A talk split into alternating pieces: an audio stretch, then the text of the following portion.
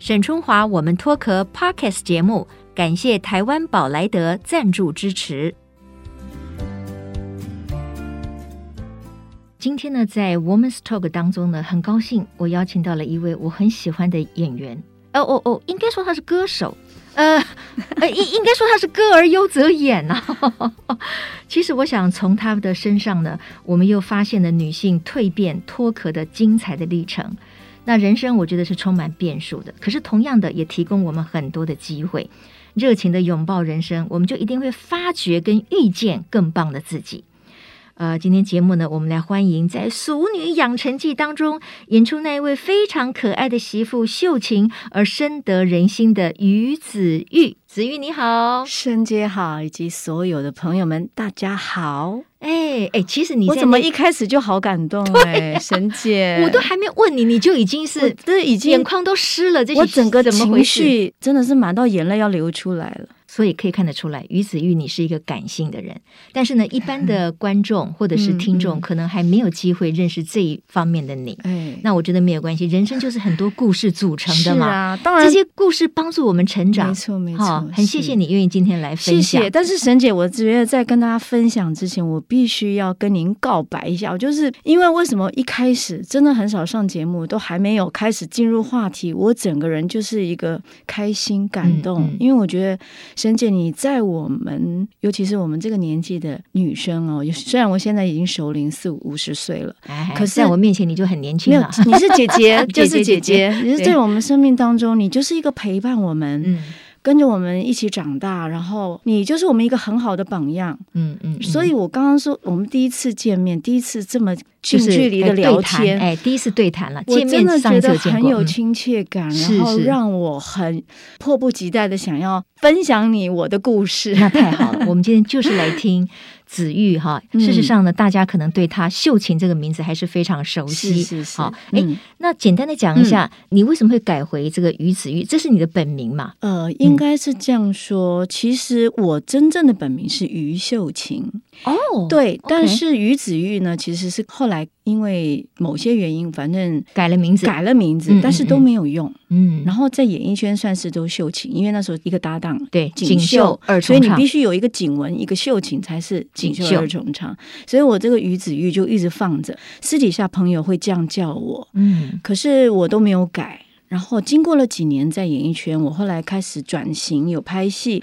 我有一部分拍戏的时候，我会用于子玉，因为我觉得戏剧是另外一个我。哦，他对他是像是一个演员的身份，反而不是用秀琴的那个角色，那个歌手的印象比较深嘛。对，所以我觉得像一个新人一样的在演戏。嗯，所以我就后来用于子玉。后来碰到了我现在的老板，他也是我在滚石唱片公司的时候的第一个经纪人。嗯，我们两个再一次相遇，十年后，然后我们在签约的时候，突然我的老板说：“你现在是你的身份证是于子玉，那也很多人都知道你私底下叫于子玉，不然我们重新用一个新人的姿态，嗯，我们又是重新十年后的相遇，嗯，我们用于子玉来出发，好不好？”哇，我整个叮。好哎、欸，对，重新出发，这个好像有打动你。有有有，因为我觉得好像是过了五十岁的时候，四十几岁那个时候，其实就觉得我的人生好像有下半场有一点点不一样了。对，我说不出来，但是我们用一种仪式感让它重新启动。嗯，我觉得挺好的，挺好的，挺好的，给我自己一个鼓励。而且你看哈，就是我一开始介绍你说，哎，这是我很喜欢的一个演员。后来我想不对呀、啊，你一开始我们认识你是一个很棒的歌手嘛，对不对？哈，是是。那你现在会。更希望人家把你定位成一个演员呢，嗯、还是一位歌手呢，还是怎么样来看你的演艺的这个身份呢？哦，我讲到这样，我也是觉得很微妙，我也不知道别人应该要怎么，但是我觉得应该是说，我希望大家觉得我是一个爱唱歌的演员。嗯，很好，因为都是我。如果没有秀琴，不会有现在的于子玉。嗯，如果我曾经不是歌手，我不可能有人找我演戏。嗯，所以它是密不可分，没有办法切割开的。所以哈、哦嗯，你看哦，人生环环相扣，是，哦，我们永远不知道哪一段经历会启动我们下一个可能更开阔美好的人生。没错，我也不知道，我真的不知道我人生可以从戏剧找到我自己，然后整个豁然开朗。对我，因为我觉得天哪，因为我我觉得你在那个《俗女养成记》里面那位媳妇哈，真的，我觉得演的真的是丝丝入扣，而且让很多人觉得。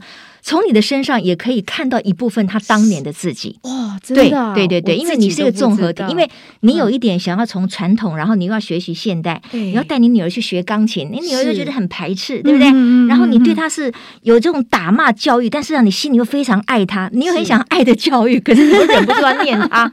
我们多少都在你的那个媳妇的身上看到当年的。我们自己，或者是我们的妈妈，嗯，是，是，是，所以她是非常非常令人家觉得很吸引人的。对耶，但是我觉得厉害的不是我，是真的是背后的团队、嗯、编剧、导演，真的那个编剧也是很厉害。是，是他们成就了这个角色。嗯、当然我很幸运。嗯，其实很多人甚至有很多人不知道说，说都这两年知道我是演戏，可是可能很多人不知道，我大概演戏快演了十五年。我演了快六十部戏，哦，可是真的啊？但是因为我不是学这个科系的，嗯嗯嗯，我就是一点点演，有时候客串，有时候我没有一个，对我来说那个时候只是一个歌手去客串。嗯哼，后来慢慢的有一些比较重要的角色，或是一些很适合我可以发挥的角色的时候，嗯，呃，我发现我要重新看待，我不是歌手来当演员，而是我要当一个真正的演员。嗯，对，所以我要下功夫，我要创造角色。所以很多人不知道说，哦，原来我其实演了很多戏的。对对，但是我也在中间跟角色学习，最后跟角色合作。对，有一件事情各位听众可能不太清楚，嗯，就是子玉他其实是从小在眷村长大的。是，也就是说，台语对他来讲，那等于就是一句都不会，一句都不会，要重新学起。对对对，对，那你如何有办法在那个媳妇的角色里面讲的那么地道的台语呢？的确是花了一点功夫，嗯，但是前面有几年的，就是说有一些不同的戏剧，让我可以学习一些生活语。然后台语对我们来讲不是很陌生，因为总是眷村的妈妈，有人讲个一两句，嗯嗯，你对他不陌生，所以刚开始确实是很难，因为台语很深，有时候一句话它的表达可能就有五种六种。今天导演跟你说这种，副导这样讲，另外一个演员跟你这样说，嗯，另外一个演员又跟你说，男生这样讲，女生要这样讲，然后身份不一样，你就会觉得哦，好深。那个时候很痛苦，刚开始。可是后来我也经历了一些，比方说，像我在演一些角色，碰到贵人，像杨贵妹妹姐，嗯，是她曾经在一我跟她合作的一部戏里面，她给我指导，她就说：“我跟你讲，你这个角色是这样的一个身份，对、嗯，这样的学历，嗯、这样的一个背景，嗯，你讲这个话要这样讲。”她帮我修台词，讲起来变好美。对，我后来打开了心，觉得说我要学这个语言。我就要接受他，我要喜欢他，嗯，所以我觉得可能有这个善念出来。我发现后来好多好戏来了，嗯，我都有用这样的方法。真的是享受它，当然很多很深的，嗯、所以像《熟女养成记》里面有很多很地道的，其他演员又这么厉害，我当然就请我的老公帮我录音，他还帮我做，就是你戏里面的老公，对对对对对对，我戏里面的老公就算是我的语言老师。是。我每一天明天要拍的戏，我今天晚上一定去他房间，把明天要的跟他对完之后，我把它录下来。我每天晚上是睡着听耳机，睡觉。为什么你前一天都会可以到他的房间呢？因为我们你那么容易去他的房间，不是不是，因为我们 我们。我们呃，在外地拍戏，我们每个人就饭店在安排安排他的房间，就特别在我的隔壁。然后他那边还有一个像工作室的地方，然后还有一些工作人员，其实是陪伴着我们。但是那个时候他很乐意教我，我觉得我生命中很多很多贵人帮助我。对，就像你刚才提到的杨贵妹哈，是妹姐哈，就是你看他可以用这样的方式，就等于就立刻把你给启动了。你你说对不对？是，就就就就就是一个那个美感哈，你自己懂了以后，你就豁然开朗了。对，你就用不同的心态去看待演戏这件事情了。是是，哎，因为你除了就是说你在语言上下功夫以外，嗯，我觉得大部分的观众觉得看起来最过瘾的就是说，你的身体语言，你的那些动作就很像是那个时代的一个妈妈。我就不知道是你怎么学的呢？你讲话的口气呀，对待你的女儿啊，怎么学？对，然后对待你的婆婆又是哦，你当然你你算是个好媳妇嘛。嗯嗯，你你的生活经验里面并不是这样子的呀。哎，对耶，哦。考倒我了，所以我觉得你有点天分在演戏这里。可能我在戏剧里面可以有种解放。有，因为我以前是自卑，以前当歌手嘛，人家会觉得我应该是很有自信，开开心心的唱。其实，在那个时候，我还是自卑的。为什么你要自卑？嗯，小时候我爸爸常常叫我小妞妞，因为我比别人慢，我比别人笨，功课什么都不好。但是我只有在唱歌的时候，我觉得我有存在感。嗯，所以我会躲在那个歌曲的背后，当那个嗯哼，好像。那个歌是了解我的一个朋友，嗯嗯，所以我那时候当歌手，我只是觉得我唱歌的时候是最安全，嗯，最放松自在的样子，嗯嗯，但是。那个时候我当歌手其实是没有自信的，嗯，所以我是后来有机会演戏，慢慢从角色学习不同的角色，给了我不同的养分，慢慢慢慢把心打开了，也觉得说，哎，有时候演到比较坚强的角色的时候，或比方像在《熟女》里面，妈妈有时候到后面，她对女儿的管教或什么什么。你其实演出来以后，你发现原来我也有这一块，嗯、是我连我自己都不知道。嗯，所以我说演戏启发我很多事，嗯、开发我很多，所以我才会越来越开心。嗯，包袱都丢掉了。对，哎，你看哦，秀琴、出子玉了哈，于子玉、秀琴都可以，都，都可以叫你们哈。嗯、就是说，你想想看。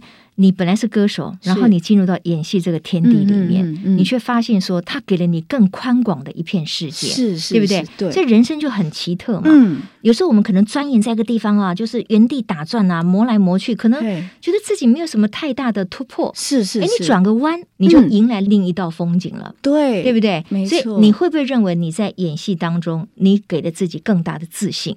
有，我觉得慢慢有建立起来，得到很多赞美啊。是，而且最妙的就是说很奇妙。后来这两年，突然有人想起来 我是歌手，但是我从演员的身份再回到歌手的时候，嗯、我觉得我的演绎方式又不一样了。你是说你唱歌的方法？对，我觉得把那个自信跟真正理解，我现在唱这个歌，它的故事，我要怎么说？嗯、用唱的说故事，嗯、就像演戏一样。嗯、你角色你怎么去让别人理解你这个角色的？困境，或是你的心情，嗯、或是你的喜悦，我觉得变成是不一样的方式了，我觉得很棒。嗯、对，呃，我觉得影响每一个人最深刻的哈，应该是他的童年，嗯、就说你童年。嗯它往往会给你自信、快乐，可是有时候有些童年也会带给你某一种的挫折，或者是不自信等等之类的都有可能哈。嗯，那子玉，因为你从小是在眷村长大，是是是，那你的父亲好像是年纪比较大了以后才生了你，对不对？对，大概是几岁的时候？爸爸四十岁结婚，妈妈不到二十岁，所以爸爸跟妈妈几乎将近差二十岁。那爸爸生我的时候应该将近五十几岁了，五十几岁了，五十几。对，那不是也结婚好几年之后才生的你？对，因为上面还有姐姐哦。对对对，OK。然后我是排行老二，嗯嗯。那我又是上面一个姐姐，下面一个弟弟，我是夹在中间。但我是自认为觉得跟爸妈最贴心，因为我听说我是在家里的床上生的哦，半夜两点，爸爸去叫车叫不到，我们住山上。后来我们找了村子里的那个接生婆。啊，接生婆哦，所以我在家里的床上生。后来他们说，哎，在家里床上生的小孩跟爸妈特别贴心，嗯、对，所以我后来想想，我真的我连到了国中、高中都很爱撒娇，哎，嗯、有时候天气冷，我会挤在他们中间，嗯、爸爸帮我取暖手，妈妈帮我取暖脚，我就会觉得。跟他们特别贴，哎，那这个倒蛮特别，因为还有另外一种说法，就是你的排行如果在中间，尤其是什么老二啊，是是是，老二哲学啊，就常常就是爹不疼娘不爱的那种，也有对不对？生存，对对对。可是你不一样，你反而倒是跟父母亲很贴近哈。嗯，那父亲因为大你很多岁嘛，他等于是五十出头岁才生了你，嗯嗯，那你跟父亲之间会有很亲密的连接吗？非常非常，我不知道为什么，我觉得跟他，我可能是因为是在我。爸爸的身上，我看到了很多，我很算是崇拜我爸爸。嗯、小时候我就觉得说，我就是要嫁给一个像我爸爸这样的男人。哦、爸爸自己除了帮家里会做菜啊什么，他以前在官邸。一天在家，一天不在家。他即便是明天不在家，他都把明天的菜都做好。嗯、妈妈只要热菜就好。嗯、他疼我妈妈像疼女儿一样。我觉得有这样的老公，这太幸福了。对对对，所以那时候，当然除了这个之外，我看到我爸爸对朋友、对老战友的一些情谊，嗯、甚至于别人对他的信任，他都是做出来的。他一辈子就是在付出。嗯。一直在奉献，然后但是他都是姿态很低，他觉得他很乐意的去帮助别人，甚至于我们家过年过节常常是好几桌，就是村子里没结婚的。我爸爸都请来家里吃饭。嗯嗯嗯，我爸爸很热情的，觉得就是多一个碗筷，很愿意付出的人，对，非常。那这一点也深深影响了你。有有有。那你记忆当中，父亲对你说过什么话，或者是做过什么事情，让你觉得哎呀好棒哦，我的父亲好爱我。所以你看，一直到了现在哈，你对父亲还是念念不忘。可以回忆一两件事。我记得我小时候啊，成绩单，啊姐姐跟弟弟都是抢着先给，嗯，我都是他们两个给完了，跑去玩了，哦，我才手在发抖，拿着给爸爸，我还没给他，我就哭了。哎呦，我成绩很差，我就说你先吓自己的，是你先哭，真的觉得跟他们差太多，我就说爸爸对不起，我我考的不好，你不要生气。但是我觉得我爸有时候在姐姐弟弟面前，当然还是会一视同仁的管教。我记得有一次，他就姐姐弟弟都出去玩了，他就跟我说：“秀琴啊，我跟你说，我们可以不比人家聪明，我们可以没有人家有钱，但是你一定要保持你的善良。哦，你要培养你的品德。”嗯，那个时候我觉得我爸是在安慰我。对对，等到我长大以后，我觉得他是我的座右铭。嗯。因为你要保持善良，跟你的谦卑，跟你培养自己的人品，其实这个是我们最后成为自己的贵人的一个很重要的因素。因为你去外面，你就算你不聪明，你一直努力勤劳，别人会愿意帮你的。嗯哼。如果你的姿态都是那种自以为是或什么，嗯、我觉得那种被孤立起来，你一定是。变成自己的敌人，不是自己的贵人。对，我觉得爸爸其实还蛮了解你，很了解我。对，而且他很愿意给你不同的思维方向。是是是，他不会以单一的标准，什么成绩好啦、功课好啦、班上第几名来要求你。没错，反而他看到了你，你可能有别的特质，他让你去发掘你别的特质。对哦。我甚至觉得我爸好浪漫哦！啊，真的吗？为什么？说？我爸爸五六年前过世，我们帮他整理一些遗物的时候，嗯嗯嗯，我发现了我爸爸军中的那个日记。哦，我已经有点现在有点忘了。我记得有一个，好比说他除了对家人的思念啊，他常常会感念他的长官啊，嗯嗯，他会写下来，他在日记里面每追忆这些，对，他都会谢谢今天谁对他好，他很感恩谁什么什么的。然后他有一次写，哎呀，今天停电了，嗯，觉得说。有电真好，它就是我们黑夜中的眼睛哦。我想说，我爸爸哎，写的真好哎，我吓一跳哎。我想说，我爸爸在那个年代战争啊，对这种流离颠沛，对，其实每天都在为生存竞争，对不对？他还可以这么浪漫的写出这样的东西，对，我觉得我爸爸心思很细腻，嗯，所以我就把它收藏起来。对，就觉得那个好珍贵哦，所以我就说哈，童年影响我们人一辈子哈，尤其是跟父母之间的如沐之情，它也会是我们心中永远的力量。是，所以现在爸爸虽然已经走了，你说五六年嘛哈，但是他一直在你心里面，他住在我心里了啊哈。那你如果现在有什么挫折或者是不开心，父亲也可以鼓励到你吗？我觉得有，每一天每一次，就是当我没有信心，甚至于我今天好开心。我都觉得是要感谢我的爸爸，是他给我力量，嗯、是他带着我，嗯、守护着我，让我走每一步。对，所以我在金钟的时候，对我特别。感谢谢他，嗯嗯嗯嗯，OK。不过你得到那个金钟奖的最佳女配角奖的时候，当然父亲走了嘛，那是二零二零年，对不对？好，OK。那爸爸还在的时候，你已经是成名了嘛？是歌唱啦，然后演戏都有了嘛？所以爸爸有得到了你的这个光彩了吧？是不是？有有没有很开心？我觉得我爸爸，我相信我爸爸，因为他是一开始就是最支持我的人。嗯。他从来不说教，但是他会默默的在你旁边，嗯，支持你，陪你。常常别人说你女儿不错啊，他就会笑很高兴啊，他也不会说什么，他就笑笑。我知道他心里，嗯，他觉得我还可以更好。嗯嗯，对对对。那有一件事情会不会让这个不只是爸爸，甚至家里面的父母亲啊，嗯、或者是好朋友，都会替你这个焦急，就说：“哎，怎么感情都没有什么着落？” 你爸爸有跟你谈过这个吗？当然有，赶快交个男朋友啊，什么之类的。以前爸爸还在的时候啊，就是男朋友都是我都会带给爸爸看，认识我爸爸也很急啊，你什么时候赶快嫁人啊？嗯嗯嗯，爸爸安心啊，我都已经八十几岁了。嗯嗯嗯。后来，我我那个时候其实自己也有点急，以前也谈了不少恋爱，可是我后来我身边一些朋友，甚至有一些亲人，他们的在婚姻上面有一些困难、一些问题。后来我就发现，哎，我要像他们这样吗？我难道要为了结婚而结婚吗？可是每个人情况不同啊，别人的故事会让你害怕，是，是不一样。所以那个时候，我后来呃有一次最后一次失恋，然后突然我就跟我爸爸讲，我说：“爸爸，这样子好不好？因为以前谈恋爱也都是以男朋友为主，根本家人就更少相处了。嗯，所以我说，爸爸，我跟你说，你不用担心我，我不会不想结婚，我也想让你安心。但是如果今天我选择的对象，是让你担心以及让我不开心的话，你觉得这是你要的结果吗？嗯、你问的真好，因为没有一个爸爸妈妈对会说希望。我爸爸就好像慢慢可以接受，我就说：你看，如果我现在没有结婚，我随时就在你身边。你要去哪，我们全家人要到哪，我要陪着你啊！我你想去哪，我们就可以一起去啊。但是如果我真的有交到不错的男朋友，我也会带来给你看，让你鉴定一下。但是在没有之前。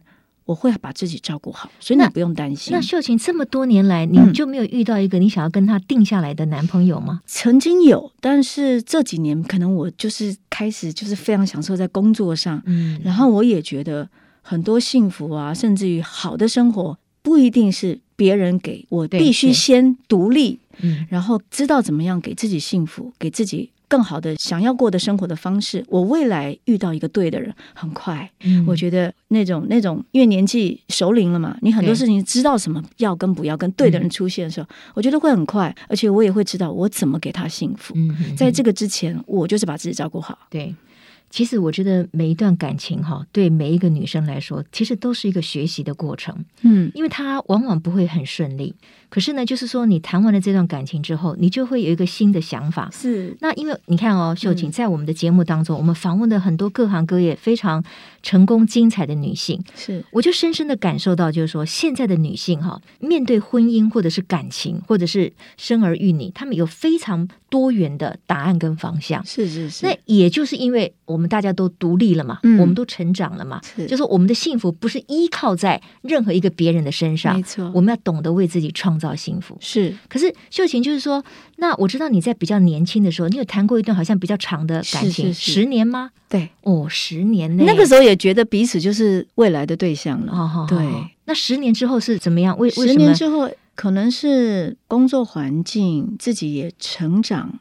当然，我自己过去我觉得有些不成熟，嗯、那个时候是觉得说两个人的生活好像越来越不一样，没有像当初那个那样子。但是他还是像变成像家人一样，所以我们后来协议，我们其实聊了很久，协议了，最后我们就是互相祝福彼此，然后就这样和平分手。嗯，嗯对，那也觉得。那个也是我生命当中很重要的十年，他陪伴我从一个民歌手，后来出片那段时间，就是跟他在一起。哦，那午夜梦回会想到他吗？会啊，会啊，会会觉得很想念他，好不好啊？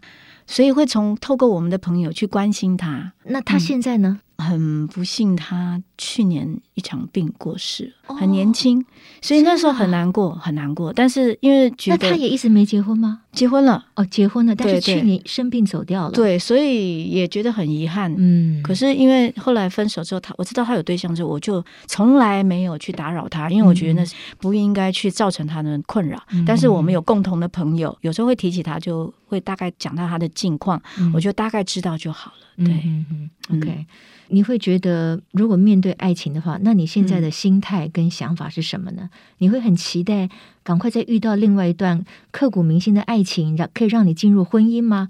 还是你有别的答案了呢？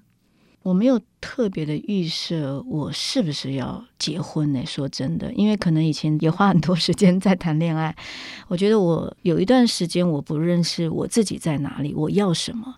可是现阶段是觉得说，我好像大概知道自己想要什么时候，我先把自己更成熟、更独立起来，什么事情都要会做。以前其实我后来后来发现，谈了恋爱，我有时候会依赖爸爸在的时候，我会依赖妈妈那时候在台北的时候，我也会依赖。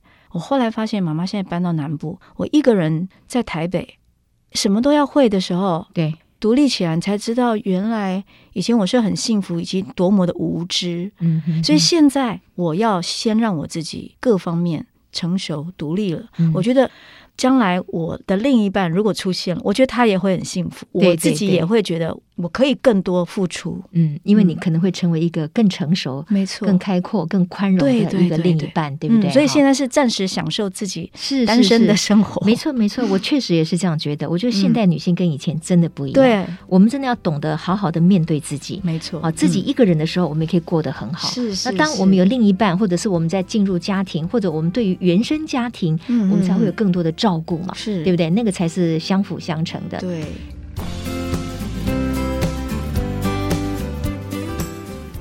那子玉，如果说问你，你这演艺生涯当中，或者是你回顾你的到目前为止的这个人生，你会觉得哪一件事情让你的变化最大？让你好像就像我们的节目说的，脱壳了、蜕变了，让你成为可能更开阔的你？你觉得是哪一件事情影响了你？我觉得绝对是我的爸爸。哦，嗯，因为他从以前我小时候，爸爸不是爱请客，常常就是余兴节目，就是我爸爸就叫我出来唱两首歌给叔叔伯伯听。嗯、他那个时候小时候就支持我，嗯、然后一直到我当歌手，当民歌手，嗯，民歌手也也很辛苦，等了十年，后来真正的出了唱片，当歌手，后来当演员。我爸爸这辈子从来没有阻止我我的梦想。他后来走了之后，我发现我好像。有一个最支持我的粉丝，他突然好像让我的生活失去了重心，然后我也觉得我也是爸爸走了将近一年，我才接受这件事情。因为太密切了，他甚至于以前住院的时候，我在医院陪他。医院他后来年纪大了，他住院，嗯，每一次每一年大概都进一次医院，大概需要打一个礼拜的那种抗生素。嗯，因为他那年纪大了，有些东西退化，反而每一次他住院就是我们两个的旅行。哦，怎么说？我们两个，因为那时候妈妈家里有孙子，爸爸都会叫妈妈回家，回家，不要不要顾我。姐姐要工作，你们去工作。嗯，然后。我就跟我爸说，无论如何，我一定要留下来，赶走我。对，我是一定会留下来。对 对对，我就跟他就在医院，然后爸爸重听听不见，然后住院的时候要把助听器拿掉，他就在那边，那我我就会把他的老花眼镜带去，早上我去帮他买报纸，他就看报纸，然后我们两个对话是写字条。我每天写字条跟他对话，嗯，然后晚上我就帮他用那个热水帮他洗个两三次擦，然后帮他按摩手，帮他按摩脸，那种很贴近的那种接触，嗯，我才真的看到爸爸脸上的皱纹，皱纹，爸爸的辛苦，嗯，嗯，我然后我很享受，爸爸也很享受。他说不要不要，他其实嘴巴在笑，嗯，我就知道他其实是很享受这个独处，对。所以，我我那时候工作上面，我当然也可以调整。但是有些工作，他看报纸，我就看剧本。嗯，我们两个很安静，但是我们是很开心的，度过那一个礼拜。所以我说，他后来要走的大概两三年，进医院。那都是我们两个的旅行，对对，我很享受。我也后来爸爸太突然走，虽然我很舍不得，但是我也觉得我没有太大的遗憾。嗯嗯嗯，我还好在那段时间有那么亲近的陪过他。嗯嗯，对。确实哦，就是当只有你跟你父亲，尤其是他已经老了，身体也衰弱了，嗯、是是是，你可能是用另外一种心情跟一种姿态，反过来照顾你的老爸爸。是是是，那个时候那种彼此的感动，我认为是我们小时候。经历不到的，对，因为你会觉得说，哇，我的父母亲老了，嗯，可是我今天有能力照顾他，是，这是我对他的一个回报。对对，所以很多现在很多朋友啊，嗯，就说，哎呀，爸爸妈妈老了，我要想要搬回去跟他们住，我要去陪他们，我都觉得错了，嗯，是他们陪我们，嗯嗯嗯，我再晚回到家，爸爸灯都是开着，是，就出来问我吃饭了没有，嗯，都半夜嘞，嗯嗯，我说爸爸已经那么晚了。但是那个只是他的一个，他不知道怎么表达，他用这样子的一个觉得你还需要什么，我可以给你什么。对对对对，这就是他的爱啊！对，这就是他的爱。对，嗯哼。其实呃，你父亲也蛮特别的，他好像还曾经做过蒋宋美龄夫人的御厨啊。是是是，那他厨艺非常棒喽。他喜欢做菜，他甚至也喜欢，他喜欢做菜到他自己种菜。嗯。也是一个机缘下，他就是被派到纽约去蒋夫人身边。那时候蒋夫人都叫他小师傅，叫他小师傅。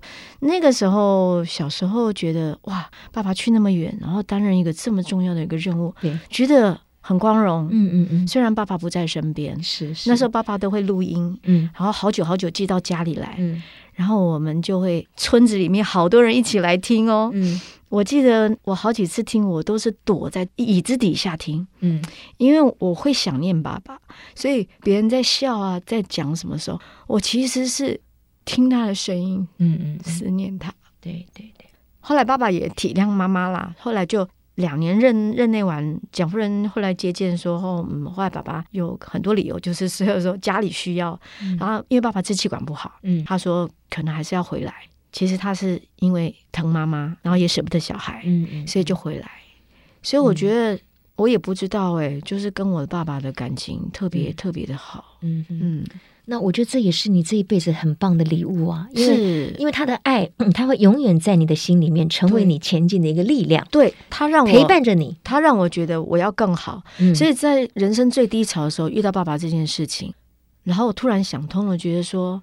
爸爸绝对不会希望我这样子，对，我要努力让他，嗯哼，为我骄傲，是。对，我不能让他失望，对，所以在最低潮的时候想起爸爸的种种，我就发现说我应该要振作了，我不应该，嗯、因为后来回想，你如果自己颓废下去，你其实做任何事情都没有帮助，对，然后我。既然有一个这么好，我觉得当然身边也有很多贵人，嗯、然后因为我觉得这是因为爸爸的牵线，他们愿意帮我，嗯、然后让我觉得我也愿意打起精神来，嗯，做给爸爸看，甚至于说又讲到金钟，那个时候我本来入围的时候，我都跟我的老板说好棒哦，嗯、我希望我每年入围，但不要得奖。嗯、我老板把我批了一顿，他说你有病啊你，你疯了吗？嗯、你当然有机会入围，你得奖了，我就说，可是这样子会不会太？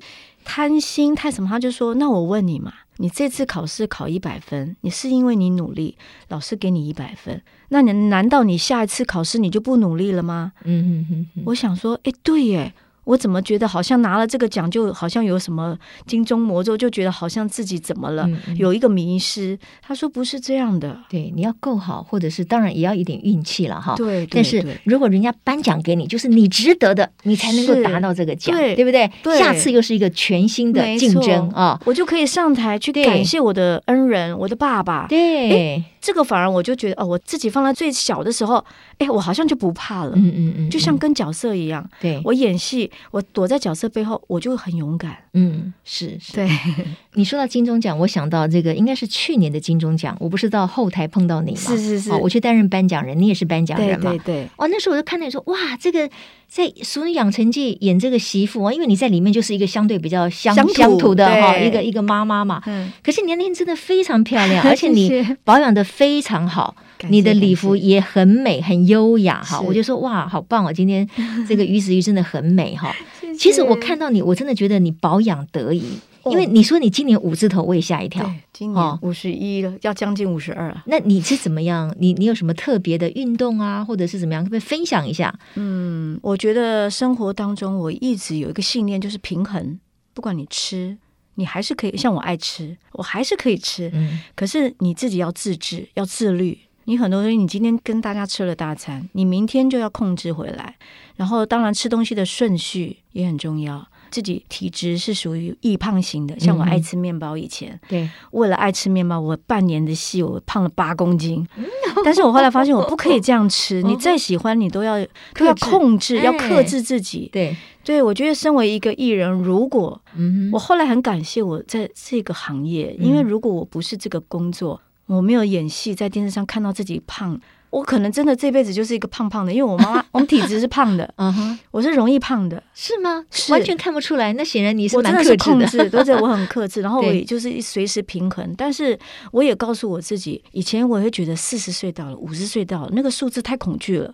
可是我现在反而是把数字，我觉得数字是陷阱，我们不要被它骗了。对对，因为心态年龄才是最重要。是是是，对。所以你的运动时间很多吗？一个礼拜你会上健身房或者是怎么运动？还好，其实我就是慢跑。或是快走，大约两天，嗯，也没有多，因为有些时候你你给自己的那种要求或是目标定得太严苛的时候，你反而不容易办到。最难的是维持，嗯，你只要常常是维持这件小事情，你其实可以成就大事情，嗯嗯，对，所以我觉得这样比较容易完成。所以我就是除了吃东西的平衡、心态的平衡，偶尔要做一些运动，多喝水。没什么了。嗯嗯嗯，对。其实，在演艺圈，其实也帮助了你，就是说，因为毕竟还是这个外形还是要关注一下嘛，对对对对对，所以真的在各方面就会像你说的，保持平衡，对对，保持自己在外形上面还是体态很轻盈哈。那当然了，我我知道，其实于子玉哈秀琴呢，她对未来还是充满了热情，跟有很多的这个期盼。嗯，而且你最近好像要